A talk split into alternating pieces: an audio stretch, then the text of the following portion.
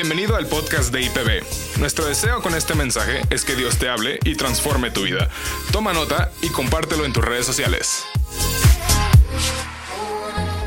Gracias a todo el, equipo que llega aquí tempranito a servirnos. Qué increíble. ¿Por qué damos un aplauso a los voluntarios que nos sirven cada domingo? Qué padre. Y un saludo a toda la gente que nos ve en YouTube y nos escucha por Spotify y todo eso. Ahí están las grabaciones para que podamos accesarlas y eso está padrísimo. Y yo estoy muy emocionado por el mensaje del día de hoy. Han sido ya dos servicios increíbles y este es el tercero, el último. ¿Y quién cree que Dios va a hacer algo el día de hoy aquí? Entonces vamos a orar y Señor, te damos gracias porque el día de hoy tú quieres transformar nuestras vidas. Y te pedimos, Señor, que hables a nuestro corazón, que transformes nuestro corazón. Y en el nombre de Jesús, Señor, oramos que cada palabra que se hable el día de hoy venga de tu boca. En el nombre de Jesús. Y todos decimos, amén. Y bueno, esta serie, como bien decía Pamela, se llama Amar, eh, amar la vida, punto, punto, punto, ¿no? ¿Sí? ¿Cómo amar la vida, punto, punto, punto? ¿Cómo se llama? Este, ¿Cómo amar la vida? Y este, puntos suspensivos. Y, y, el domingo pasado que empezó Gabriel era cómo amar la vida y gozar de días felices. Y este título sale de un salmo en el Salmo 34. Y este salmo dice, ¿cómo amar la vida y gozar de días felices? Y luego empieza a decir algunas cosas. Entonces lo que queremos hacer con esta serie es hablar de algunas cosas que nos van a ayudar a disfrutar la vida que Dios nos ha dado, disfrutar los días que Dios nos ha dado. Y hay un proverbio que el día de hoy como que... Eh, como que junta todo este tema en, un, en, unas dos frases y es el proverbio 15, ah, versículo 15, que dice, para el abatido cada día acarrea dificultades. Pero para el de corazón feliz, la vida es un banquete continuo. ¿A quién le gustan los banquetes? ¿A quién le gustan los elotes? ¡Woo! Me eché dos el día de hoy. Todo por apoyar. Claro, pues uno hay que apoyar a los ministerios, ¿verdad? Y los matrimonios. Entonces, este, yo creo que va a haber un tercero al ratito, ¿va? Pero es padrísima la imagen que pone este versículo en Proverbios 15:15 15, porque nos dice cómo es una vida feliz, como un banquete, es disfrutable y es todo esto. ¿Cuántos están de acuerdo que es muy fácil disfrutar las cosas cuando inician? No, inicia el año y ah, toda la actitud, sí, ahora sí voy a bajar los 8 kilos que traigo arriba, que el año pasado eran 6, pero ya son 8, entonces vamos a darle y ya pasaron dos meses, llegó este, el día de la Candelaria y ya valió, ¿ah? O es más, el día de Reyes ya. Entonces empezamos todos súper bien, súper contentos, o empiezas un negocio y es como de, sí, le echas un montón de ganas y estás bien contento y estás bien animado, y luego como que ya no tanto, ¿verdad? Y en todo es así, arrancamos muy padre, en la vida arrancamos las cosas muy padre, pero luego las, la vida nos empieza a pasar y las cosas empiezan a cambiar un poquito. Y fue lo que me pasó a mí cuando regresamos de Sydney, de haber estudiado allá. El primer año fue muy padre y, y, lo disfrutamos un montón pero después, como por ahí del final del primer año, a Moni y a Gabriel se les ocurrió a Bárbara, dejarnos a Bárbara y a mí ya los jóvenes, ¿no? Así como ahora sí ya, ustedes denle ustedes solito, vuelen como las águilas y ahí empezó todo como a, pasar. Porque en ese segundo año de que estuvimos aquí de regreso en, en Guadalajara, empezaron a pasar algunas cosas que honestamente empezaron como a cambiar un poquito mi actitud positiva, ¿no? El título del mensaje del día de hoy es cómo amar la vida y mantener la actitud correcta. Entonces, como que ya mantener la actitud correcta, mantener como esta emoción y este, sí, a ver, vamos a ir y jóvenes y todo, como que empezó un poquito como a no ser tan fácil. Y de las cosas que empezaron a pasar fue que otra de las responsabilidades que tomé fue el equipo que en aquel entonces se llamaba Ujieres, que hoy se llama Anfitriones, ¿verdad? Una de las únicas cosas que quedó de cuando yo estuve ahí es el cambio de nombre de Ujieres a anfitriones. Todo lo demás cambió. Porque honestamente no fui el mejor líder para los anfitriones. Porque tomaba decisiones como que, tenemos que cambiar las sillas del lugar o alguien estuvo en anfitriones en esa época donde empezamos a mover las sillas. Perdón. Perdón, ¿ok? Perdón.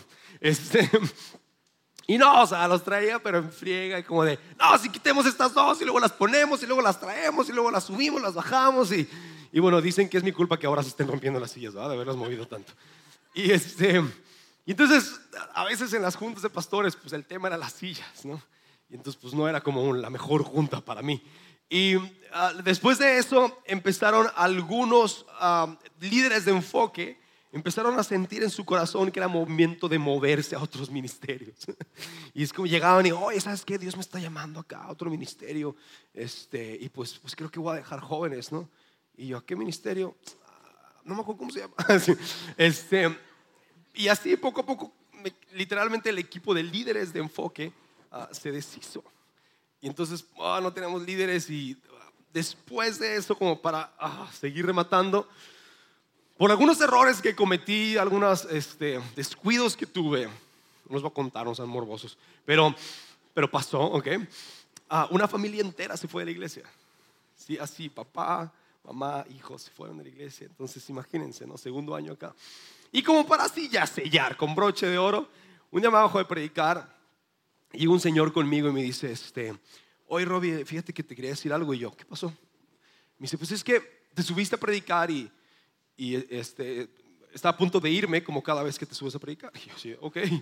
Y, y yo, ¿qué quieres decir? Me dice, pero, pero por, algo me quedé. ¿no? Y, no se quiere decir que este mensaje tocó mi corazón. Y yo, sí, como el, mío también, como una daga. y entonces, era un momento donde no estaba lo más animado. ¿sí? Donde la actitud positiva no era lo más fácil de mantener en ese momento. Y, y creo que muchos pueden estar en una situación parecida donde empezaron el año, ahora sí, esas metas de ventas, oh, las voy a lograr todas, voy a ganas, hombre, vamos a hacer acá, oh, top del top del top. Y pues no pasó, ¿no? Y estamos en octubre y estás como de, hey Dios, ¿qué pasó? ¿Por qué las cosas no están funcionando así? O vez tu familia está sufriendo algo. O vez tu situación entera está siendo muy complicada. Y dices, ¿cómo voy a amar la vida? ¿Cómo voy a gozar de días felices con esto que me está tocando vivir? O sea, digo, bueno, vengo el domingo y aquí tengo, sí, amar la vida de la, hora y media que doy el servicio, ¿no? Pero como que sales de aquí y es como, manches, ¿cómo le hago? ¿Hacia dónde voy? Y los discípulos estuvieron en un momento así de complicado. En Juan 14 lo podemos ver, porque unos versículos antes Jesús está hablando acerca de que Él va a tener que morir en la cruz, que va a ser traicionado, que todas estas cosas malas le van a pasar. Y entonces los discípulos están ahí, Jesús se da cuenta que están angustiados. Y entonces en Juan 14, 1 dice lo siguiente, Jesús les dice, no dejen que el corazón se les llene de angustia, confíen en Dios y confíen también en mí. Luego la gente le dice, oye, pero ¿cómo vamos a confiar en ti? ¿De qué se trata esto? Y les dijo Jesús, todo lo que necesitan está en el Padre, en el Padre está todo lo que necesitan. Y entonces le, dijeron, pero ¿cómo vamos a llegar al Padre? Y lo que le, contesta Jesús es, es un versículo que tal muchos aquí han escuchado que que le contestó, yo soy el camino, la verdad y la vida. So digo Jesús, yo soy el camino, la verdad y la vida y nadie llega al Padre si no es por mí. Entonces los discípulos escucharon eso y, y en un momento más vamos a regresar a este versículo exactamente. Pero antes de ir ahí vamos a ver la historia de dos hombres. Son dos hombres, uno está en Mateo 8 y este hombre era un leproso. Era un leproso y en el primer versículo de Mateo 8 empieza diciendo, al bajar a Jesús por la ladera del monte, grandes multitudes lo seguían. De repente un leproso se le acercó y se arrodilló delante de él. Señor, dijo el hombre, si tú quieres, puedes sanarme y dejarme limpio. Jesús extendió la mano y lo tocó. Si quiero, le dijo, queda sano y al instante la lepra desapareció. Después le dijo esta cosa rara de que no le dijera a nadie o algo por el estilo, ¿no? Y después está el hombre leproso, ¿no? Y después está otro hombre en Juan 5. En Juan 5 empieza en el versículo 5 diciendo, y había allí un hombre que hacía 38 años que estaba enfermo. Cuando Jesús lo vio acostado, supo que llevaba ya mucho tiempo ahí y le dijo, ¿quieres ser sano? Y este hombre le contestó, Señor, no tengo quien me meta en el estanque cuando se agita el agua y entre tanto que yo voy, otro descienda antes que yo. Jesús le dijo, levántate, toma tu lecho y anda. Y al instante aquel hombre fue sanado, tomó su lecho y anduvo y era el día de reposo aquel día. Entonces tenemos dos hombres, tenemos dos situaciones, están de acuerdo que son muy similares. Si son dos hombres que estaban enfermos, dos hombres que tenían una enfermedad grave, que tal vez ya llevaban rato ahí, uno lleva 38 años y el otro, pobre leproso, también tal vez llevaba rato, por lo menos estaba muy gacha su situación. Y los dos son sanados por Jesús. La gran diferencia es que la actitud de los dos fue muy diferente. La actitud de uno yo creo que lo llevó a amar la vida y gozar de días felices. Y aunque el otro también fue sanado, yo creo que no amó la vida y gozó días felices después de ese momento de sanidad. Entonces los dos experimentaron la misma mano poderosa y sanadora de Dios en su vida, pero tenían una actitud muy diferente. Lo que quiere decir es que, como empezó a decirlo Gabriel el domingo pasado, nuestra felicidad, nuestra felicidad, amar la vida, gozar de días felices, no puede depender en las cosas que estamos viviendo. No puede depender en las cosas que, ni siquiera puede depender en las cosas que Jesús hace o deja de hacer. Nuestra felicidad necesita depender en quién Jesús es y lo que puede hacer. Lo haga o no lo haga es otra historia. Pero el hecho de que Dios puede hacer las cosas debe de determinar la condición de nuestro corazón. Y el chiste aquí es poder ir de ser, no, al revés, poder ir de ser un enfermo que tenía 38 años y que no podía concebir la vida, que estaba completamente derrotado, y pasar a ser un leproso que se arrodilló delante de Jesús. De ser un enfermo acostado a ser un leproso arrodillado. ¿Quién quiere ser un leproso arrodillado? Uh, ah, o por lo menos tener la actitud, ¿verdad? Entonces, que yo, no sé. Pero queremos esa actitud. Y cuando nos encontramos delante de Jesús, le podemos decir como le dijo el leproso, oye Jesús, mira, yo quiero ser sano. Mira Jesús, yo quiero que este negocio funcione. Jesús, yo quiero que mi familia esté restaurada. No más falta que tú quieras. Si tú quieres, yo quiero. Yo quiero lo que tú quieras. Pero si no quieres, está bien. Si no lo quieres, yo lo voy a querer. Pero si no lo quieres, estoy bien con que no lo quieras. Pero ojalá que vayamos queriendo todos, ¿no? en vez de la actitud del cuate acostado. El cuate que está ahí acostado, y como de, oye, ¿quieres ser sano? Le preguntó Jesús. Y le contestó, Señor, no hay nadie que me lleve al lugar donde me pueden sanar. Ahí les va la gran diferencia, o más bien algo muy curioso entre estos dos.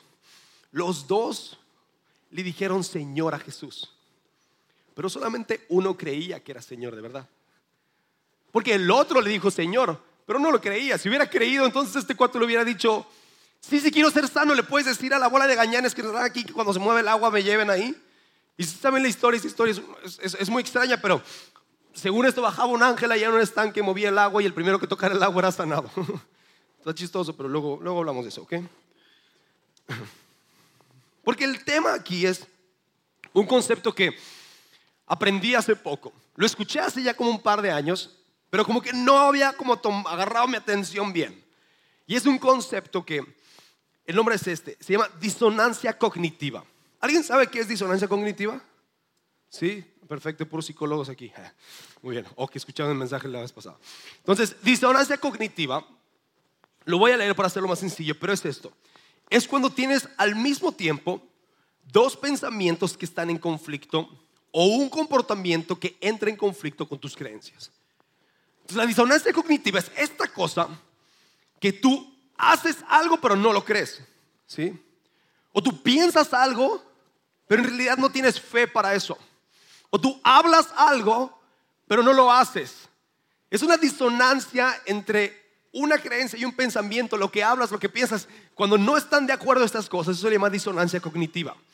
Y cuando eso sucede en nuestro cerebro, y me voy a poner un poquito aquí como científico, aunque es hasta ahí es donde lo leí, me lo aprendí, es esto. Cuando tú tienes un conflicto en tu vida que eh, eh, entra en disonancia cognitiva, sustancias en tu cerebro empiezan a saltar y esto crea caos en tu cerebro. Y las neuronas van impidiendo, la van impidiendo que se sigan conectando de la misma manera. Entonces, entre más estás mintiéndole a tu cerebro, menos feliz puedes ser. Este rollo como de, lo confieso, lo decreto, lo digo y se hace realidad. Mm. Si no lo crees, te va a hacer daño. Si no lo crees, te va a hacer daño y cada vez tu cerebro va a tener menos habilidad para tener congruencia y poder avanzar y poder creer lo que Dios quiere para ti. Ahora, todos hemos hecho esto varias veces, ¿sí? Somos especialistas en mentirle a nuestro cerebro. ¿Verdad? Entonces, una de las cosas, por ejemplo, los hombres, es me ofenda, ¿ok? Pero esta frase de, híjole, ahora sí, con este proyecto salimos de todas las deudas. ¿Y los otros 24 proyectos no eran esos? Entonces es como de, ok, lo estás diciendo, pero si no lo crees, si no estás así como, oh, ahora sí lo sé, si no lo estás diciendo como para tranquilizar a tu esposa o como para tranquilizar las tarjetas, no funciona. O las mujeres, ¿ok? Las mujeres es como el, ¿estás enojada? No. ¿Pero qué tienes? No tengo nada. Pero es que dije, no dijiste nada. Entonces, o, o el cristiano, ¿no? Oye, ¿cómo estás? Bendecido en victoria, hermano. Cristo, aleluya, Cristo vive. ¿No? Y es como que le preguntas y entra como en modo así como de un robot, ¿no? Es como anda todo aguitado. ¿Cómo estás, hermano? Bendiciones, sí, aleluya, Cristo vive, ¿no? No se le puede creer. O si eres un cristiano más moderno, es lo mejor está por venir y tú, chale, no es cierto, ¿no? Entonces empezamos a hablar estas cosas, pero si nuestra mente y nuestro corazón no están de acuerdo, nos va a dañar. Y fue lo que le pasó al hombre que lleva 38 años ahí. Obviamente cuando empezó con su gripa, cuando empezó con la enfermedad, este cuate seguramente creía que en algún momento se iba, a sanar, ¿están de acuerdo? O sea, como el primer año tal vez era como de que, no, algo va a pasar, voy a encontrar un doctor o, un milagro va a suceder. Yo qué sé, ¿no? Pero era como, no, me voy a sanar, me voy a sanar, me voy a sanar. Y lo creía. Para el segundo año era como, sí, me voy a sanar. No, no, está bien, esto es una prueba, voy a aprenderlo, me voy a sanar. Oye, para el año, para el año 30, él ya no creía que se iba a sanar. Y su cerebro fue, sufriendo esta disonancia cognitiva. En donde tal vez lo tenía que seguir diciendo porque la gente a su alrededor esperaba que él tuviera fe, pero no lo creía. A veces forzamos a la gente a decir que ama a Dios cuando no lo ama. O cuando estamos en la iglesia y, llegamos y levantamos nuestras manos y decimos, Dios, tú eres todo lo que necesito. Pero si no lo crees, te va a hacer daño. Ahora vamos a, vamos a entrar ahí al tema de, de, ok, ¿cómo vamos a llegar de un lado a otro? ¿Cómo vamos a llegar de ser este hombre enfermo de 38 años con pésima actitud a ser el leproso que se le cayeron las rodillas cuando se con Jesús? ¿ok? Porque tenía muchas ganas de ser sano y tenía toda la actitud. ¿Cómo pasamos de ser de una cosa a otra? Porque la Biblia sabe lo que es la disonancia cognitiva. Porque en Romanos 10, 9, tal vez muchos han escuchado este versículo que dice que si tú confiesas con tu boca y crees en tu corazón, serás salvo. Pero tienes que tener las dos. No puedes nomás ir por la vida como de soy cristiano, soy cristiano, soy cristiano, soy cristiano, soy cristiano, pero tu vida no refleja que eres cristiano. O no puedes estar haciendo cosas buenas exteriormente sin creer que Jesús es tu Señor. Porque no, no se completa, ¿no? O sea, necesitan ser las dos, necesitas confesarlo con tu boca, necesitas creerlo en tu corazón. Ahora, yo creo que una de las respuestas está en lo que le dijo Jesús a los discípulos. Les dijo, oigan, cuando lleguen al Padre, en el Padre está todo lo que necesitan. Oye, pero ¿cómo vamos a llegar al Padre? A través de mí. Yo soy el camino, la verdad y la vida. Entonces yo creo que si aprendemos a vivir en Jesús, aprendemos a vivir dentro de Él, aprendemos a vivir en el camino, en la verdad y en la vida, pues vamos a poder amar la vida y gozar de días felices y mantener una actitud correcta ante la vida. Porque Él es el único que nos la puede dar. Ahora, ¿qué es lo primero que necesitamos saber? Que Jesús es el camino. Pero si Jesús es el camino, necesitamos entender que el camino no es como a veces suponemos que debería de ser con Dios. Porque a veces suponemos que, porque ya le entregamos nuestra vida a Dios o porque ya lloramos ahí y moqueamos de la alabanza y estamos ahí, entonces ya todo se va a arreglar. Porque el camino no es así, el camino en Dios no es así. De hecho, la Biblia habla muchas veces de que el camino a la salvación es un camino estrecho, es una puerta angosta por la que entramos al cielo. O sea, no es nomás como que, ay, chido, ya oraste con eso, uh, toda la vida, mira, todos aquí somos millonarios y nada, le batallamos y nuestros hijos, híjole, les dices lo que sea y te obedecen. No, no es así. Entonces la Biblia promete algunas cosas acerca del camino. Una de las promesas está en Juan 16, 33. Y dice, estas cosas les he hablado para que en mí tengan paz. Ahí va la promesa. En el mundo tendrán aflicción. Amén, lo recibo. Pero confíen, yo he vencido al mundo. Oye, van a tener aflicción, no hay de otra, compadre. O sea, no te puedes mover a otro lado, vas a tener aflicción. Pero confía, yo he vencido al mundo. Hay una opción. Luego en Romanos 8, 17 dice, pero si vamos a participar de su gloria, también debemos participar de su sufrimiento. Ay, pero ¿por qué si Jesús resucitó y como Él volvió a la vida, yo tengo vida en Él? Sí tienes vida en Él, pero también murió en la cruz y juntamente con Él somos crucificados. Entonces vamos a tener que morir también nosotros. Y va a haber un proceso ahí en el que ah, muere Robbie y tienes que morir a ti mismo. ¿Cuántos están muriendo todos los días? Ah.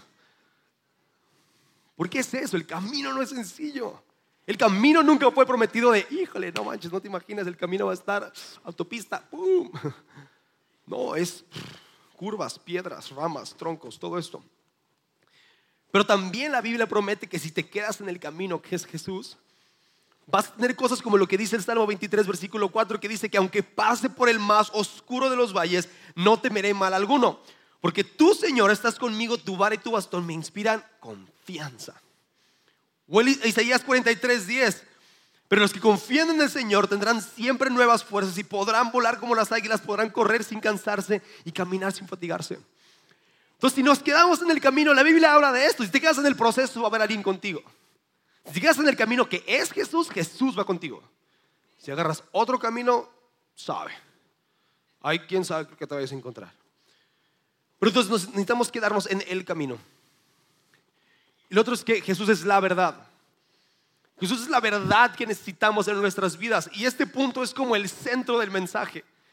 Si podemos entender que Jesús es la verdad y que en, la verdad es donde hallamos libertad, como dice en Juan 8:31, donde dice, y conocerá la verdad y la verdad los hará. Conocemos este pasaje, hasta si no eres cristiano lo conoces. Y dice, y luego le respondieron, nosotros somos descendientes de Abraham, le respondieron. Nunca hemos sido esclavos de nadie. ¿Qué quieres decir con que nos hará libres? Ahora, estos eran judíos lo que le estaban contestando a Jesús. Lo curioso de este momento donde ellos le contestan a Jesús esto es que ellos nunca se acordaron que los judíos habían sido esclavos de Egipto, de Babilonia y de los romanos en ese momento y aparte del pecado. Entonces, ¿cómo que nunca habían sido esclavos? Habían vivido como esclavos, toda su cultura había sido esclavizada cientos de años. Entonces estos estaban engañados de que ellos estaban viviendo en libertad. ¿Y qué sucede? Tú y yo queremos que estamos viviendo en libertad porque puedes ir y hacer lo que te plazca. Pero en realidad eres esclavo de tu libertad. Eres esclavo de la falta de verdad en tu vida. Eres, eres esclavo de las mentiras que estás pensando y de la disonancia cognitiva que hay en tu vida. Pero si nosotros confiamos en que Jesús es la verdad, la verdad nos hará libres. Y les voy a poner un ejemplo. Hace un mes más o menos vi un documental en Netflix de un cuate que se llama Tony Robbins. ¿Alguien lo conoce? Tony Robbins, algunos. Uh, sí, está muy chido el cuate, ¿no? Y lo vi, estuvo muy padre y es un cuate que mide como dos metros y medio y sus manos miden como 30 centímetros, o sea, está enorme el vato, ¿no? Y habla así como tres veces más profundo que Sylvester Stallone en Rocky, la última, o sea, ya sabes, ¿no? Es así como que lo ves en la calle y es como de que sí, señor. Y entonces cuando el cuate se está animando y es un cuate que trabaja mucho en la motivación y todo esto, entonces está motivando y es como, tú puedes lograr lo que te propongas, tú vas a lograr hacerte esto y el otro. entonces, al final de cuando, cuando vi este documental, lo terminé de ver y yo así como de, sí, yo lo voy a lograr todo esto, mañana voy a levantar a las 4 de la mañana, voy a hacer 5, voy a correr 5 kilómetros, voy a hacer 2 horas CrossFit, de ahí me voy a desayunar algo bien light y bien fit, y después de ahí me voy a trabajar y voy a hacer todas estas cosas, voy a regresar en la noche, voy a hacer la cena a mi esposa, un masaje, y después ya no les puedo decir qué más, pero voy a hacer como de malo, vas a ser un campeón y todo, ¿no? Pero el día siguiente me desperté a las 8, tarde. Y la razón es porque no estamos hablando de una motivación así. No estamos hablando de este optimismo falso. Porque para mí hace 12 años estuve en un campamento de jóvenes donde Dios me habló y me dijo a través de Ageo 2, 4, 8, dice, ¿por qué viven ustedes en casas lujosas mientras mi casa permanece en ruinas? Vayan ahora a los montes, traigan madera y reconstruyan mi casa. Y esa fue la palabra que Dios puso en mi vida para llamarme a ser pastor. Y eso fue hace 12 años y por 12 años no me he separado de esa palabra. Porque esa palabra es la verdad. Y si puedes encontrar las verdades que Dios tiene para tu vida, nunca te vas a separar de ellas. Porque las verdades en Dios son firmes, permanentes y eternas. Y esas son las verdades que necesitamos. No necesitamos las verdades del mundo. No necesitamos la motivación del mundo o el optimismo del mundo. Que todo el mundo lo está tratando de conseguir. Tenemos al creador de la verdad. Tenemos al que es la verdad. Y si podemos entrar ahí con Él, cosas van a suceder en nuestras vidas. Si podemos que las verdades que habla Dios en su Biblia, en su palabra, sean lo mismo que está en nuestra mente, en nuestro corazón, imagínense todo lo que puede pasar. Si de verdad creyéramos lo que dice la Biblia, si de verdad creyéramos lo que dice su palabra, imagínate nada más, que lo creyeras con todo tu corazón. Ahora lo dije hace un momento, no se trata de lo que Dios hizo o dejó de hacer, es su voluntad. Se trata de que sepamos que Él puede hacerlo. Que sepas que Él puede hacerlo. Porque si Él puede hacerlo, entonces cosas grandes pueden pasar. Y necesitamos predicar mejor. No me refiero a los que nos paramos allá arriba, sino a ustedes. Porque yo creo que todos estamos llamados a predicarnos en el espejo. Todos estamos llamados en la mañana, un día que andes bien desanimado, decir, ¿sabes qué? Dios tiene verdades para mí. Y Dios me ha hablado a mí, que las cosas que crees las puedes repetir, las puedes predicar ahí. Uno que era muy buen predicador al espejo era el rey David. Porque en el Salmo 23 él se para en el espejo y dice, el Señor es tu pastor y nada te faltará. Por delicados pastos se va a llevar y, oh, que pasa el valle de muerte y sombra y el pato se prende y dice, oh. Es un predicador negro ahí en la pantalla. O el Salmo 103 que dice, alaba alma mía Jehová y no te olvides de ninguna de tus bendiciones. O, por ejemplo, para mí hace, hace un tiempo, Dios habló mi vida. Y yo necesitaba algunas verdades que me sostuvieran. Algunas verdades en Dios que me pudieran sostener. Entonces tomé algunos versículos de la Biblia y hice una lista de cosas. Puse más o menos mis palabras, pero una lista de cosas que, que yo sabía que eran verdades para mí. Y son algunas frases que tengo que cuando me encuentro en un momento difícil me han ayudado un montón. O sea, no te digo que me paro todos los días en la mañana y, ah, sí, así. O sea, no, no hago eso, pero pero en momentos complicados, en momentos difíciles, en momentos donde estoy desanimado, me han servido un montón. Hace un par de semanas me sirvieron. Y te quiero leer algunas, para que tal vez si Dios pone esto en tu corazón, puedas hacerlo también. La primera dice, Jesús es primero en mi vida. Nací para servirle y glorificarlo en todo. Otra vez, amo a mi esposa como Cristo amó a la iglesia y daré mi vida por ella. Soy fuerte como un árbol plantado a la orilla de un río por la única razón que Dios está en mi vida. Vivo cada día anclado por mis convicciones y no por las circunstancias que me rodean. Mi llamado está firme en Él. Yo controlo mis pensamientos, domino mis sentimientos y determino mis acciones porque el mismo Espíritu que resucitó a Jesús de los muertos vive en mí.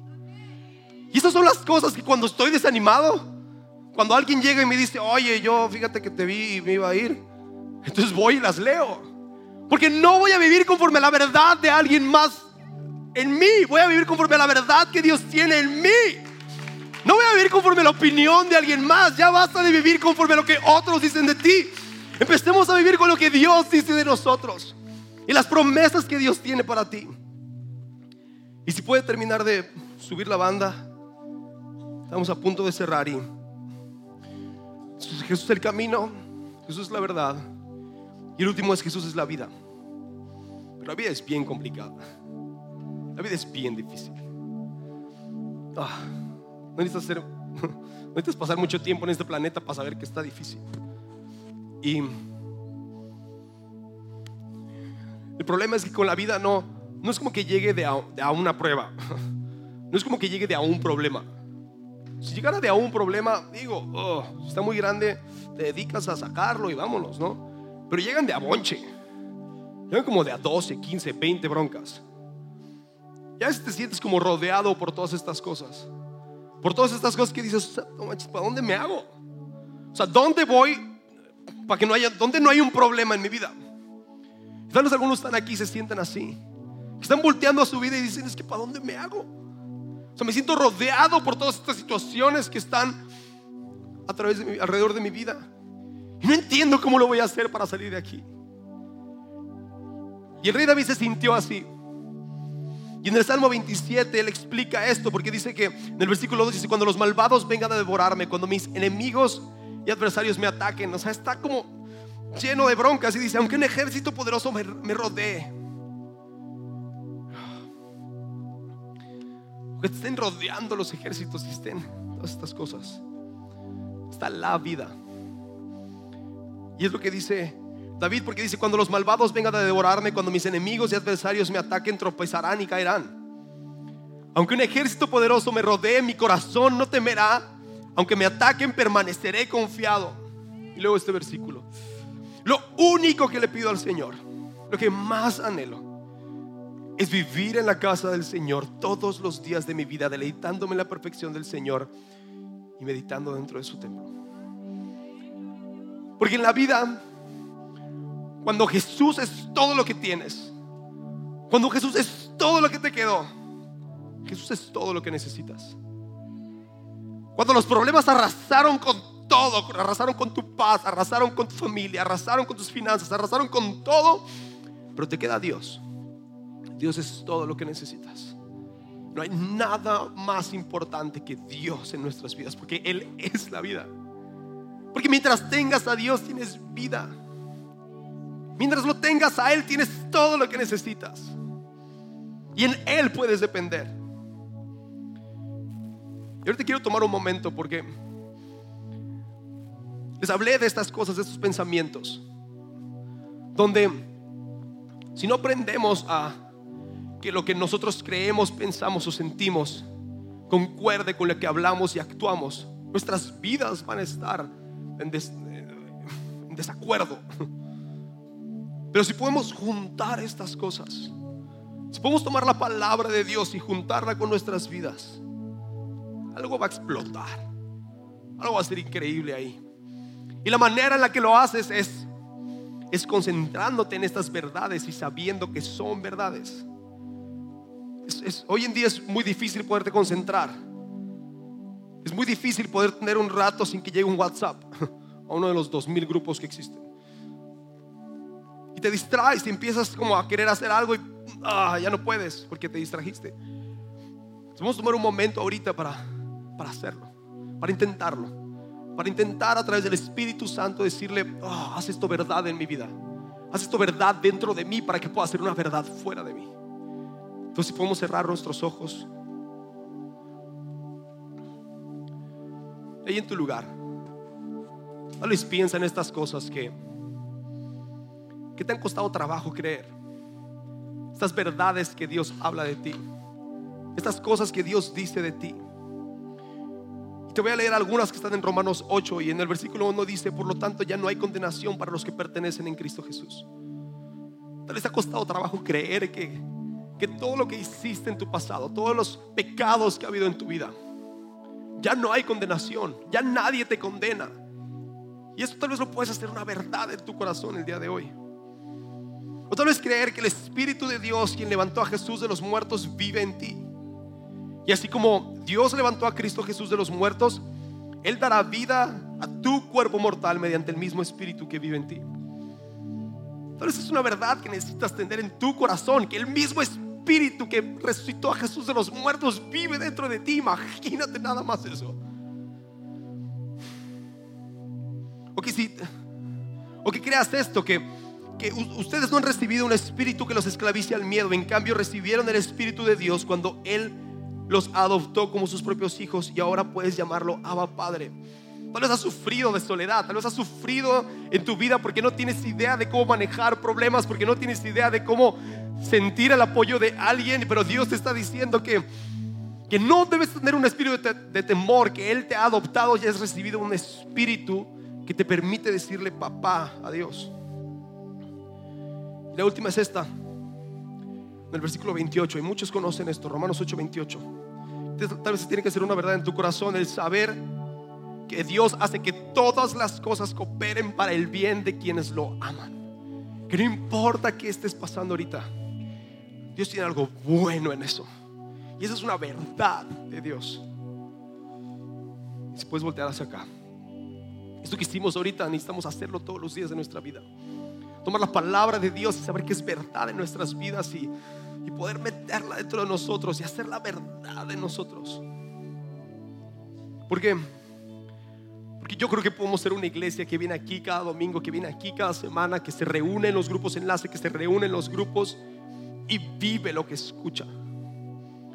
Y que estamos aquí, levantamos nuestras manos en alabanza y estas canciones tan increíbles son verdad en nuestras vidas. Podemos ser esa iglesia. Y si podemos ponernos de pie.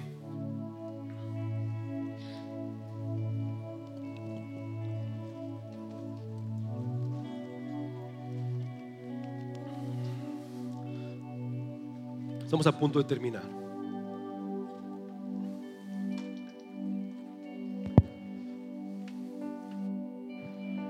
Y cuando estaba preparando este mensaje, Dios puso en mi corazón que necesitamos de verdad tomar verdades de la Biblia y hacerlas realidad en nuestro corazón.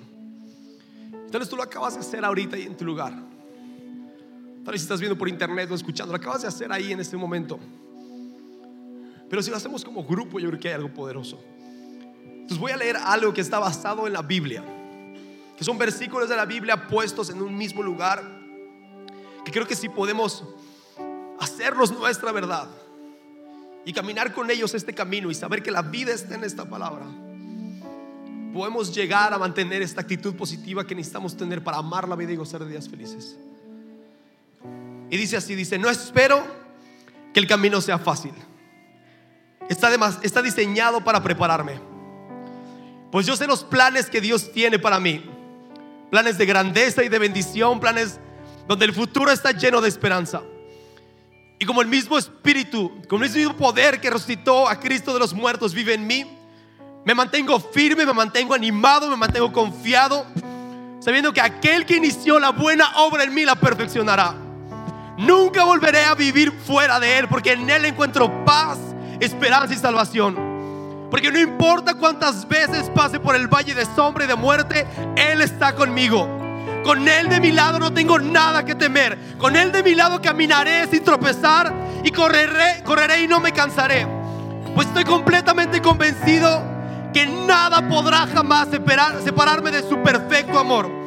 Ni la vida, ni la muerte, ni el pecado, ni el pecado de otros, ni lo lejano, ni lo cercano, ni lo material, ni lo espiritual, ni el pasado, ni el presente, del futuro. Nada podrá separarme de aquel que me llamó a Él por mi nombre. Y si algún día siento que ya no puedo más, si siento que los problemas me atacan y mis enemigos me rodean, lo único que le pido al Señor, lo único que le pido al Señor, lo que más anhelo es habitar en su casa todos los días de mi vida.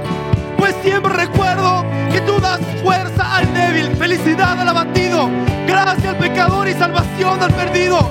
Mi vista está puesta en lo eterno y no en lo temporal, porque recuerdo y creo lo que su palabra dice, que mi rey regresa pronto. E iglesia es el momento de tomar esto que Dios ha puesto en nuestras vidas, de hablar las verdades que Dios ha puesto en nuestros corazones y dejar de ser ese enfermo acostado y empezar a ser ese leproso que se acercó con Jesús y le dijo, si tú quieres puedes sanarme.